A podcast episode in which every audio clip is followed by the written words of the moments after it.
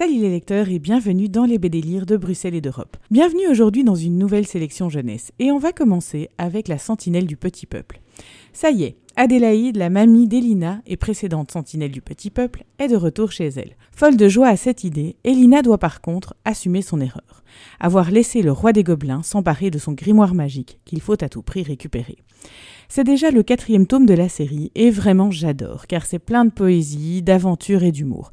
La bonne lecture grand public qui va plaire aux petits comme aux grands. Donc à ne certainement pas manquer La Sentinelle du Petit Peuple, tome 4, La Vengeance des Gobelins, de Forns, Carbone et Barreau, aux éditions Dupuis. Et puis, on va parler de héros très connus de la bande dessinée grâce à Grandir avec les Schtroumpfs, tome 13, le Schtroumpf qui avait peur de rater.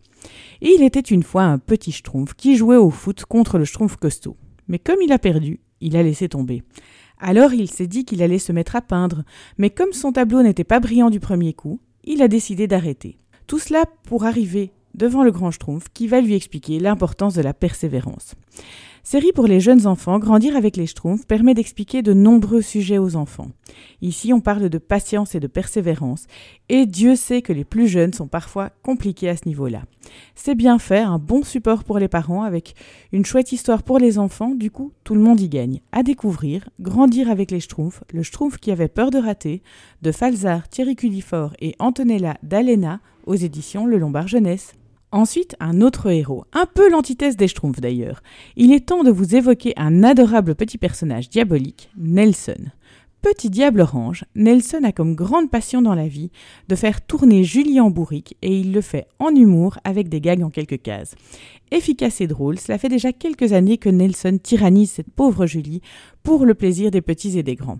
Ce n'est pas de la haute littérature, mais cela reste un album sans prise de tête qui fera rire tout le monde. À découvrir, Nelson tome 26, signature diabolique de Berchi aux éditions Dupuis. Et enfin, je vous propose de clôturer la sélection du jour avec Poltron Minet. Notre Minet préféré est toujours à la recherche de Romane avec l'aide de Hardy Lapin et Féroce Renard. Leur mission mènera Poltron Minet et Hardy Lapin à se faire enlever par des chasseurs et terminer dans un laboratoire d'expérimentation sur les animaux. Que va-t-il leur arriver? Eh bien, vous le découvrirez en lisant le tome 2 de Poltron Minet. J'avais vraiment adoré le tome 1. Le tome 2 a moins de charme car on est un peu moins dans la découverte. Il ne faut pas gâcher son plaisir pour autant. L'histoire est prenante, cela se lit avec plaisir. Le dessin reste moderne et sympa. Je trouve qu'on manque un peu de tranchée au niveau des couleurs et c'est dommage pour ce type d'album grand public. Mais à découvrir sans hésitation, Paul Trombinet tome 2, Le protocole de 7 de Mad et Mayenne aux éditions Dupuis. Et voilà, c'est tout pour aujourd'hui. Si cette chronique vous a plu, n'hésitez pas à découvrir les autres sur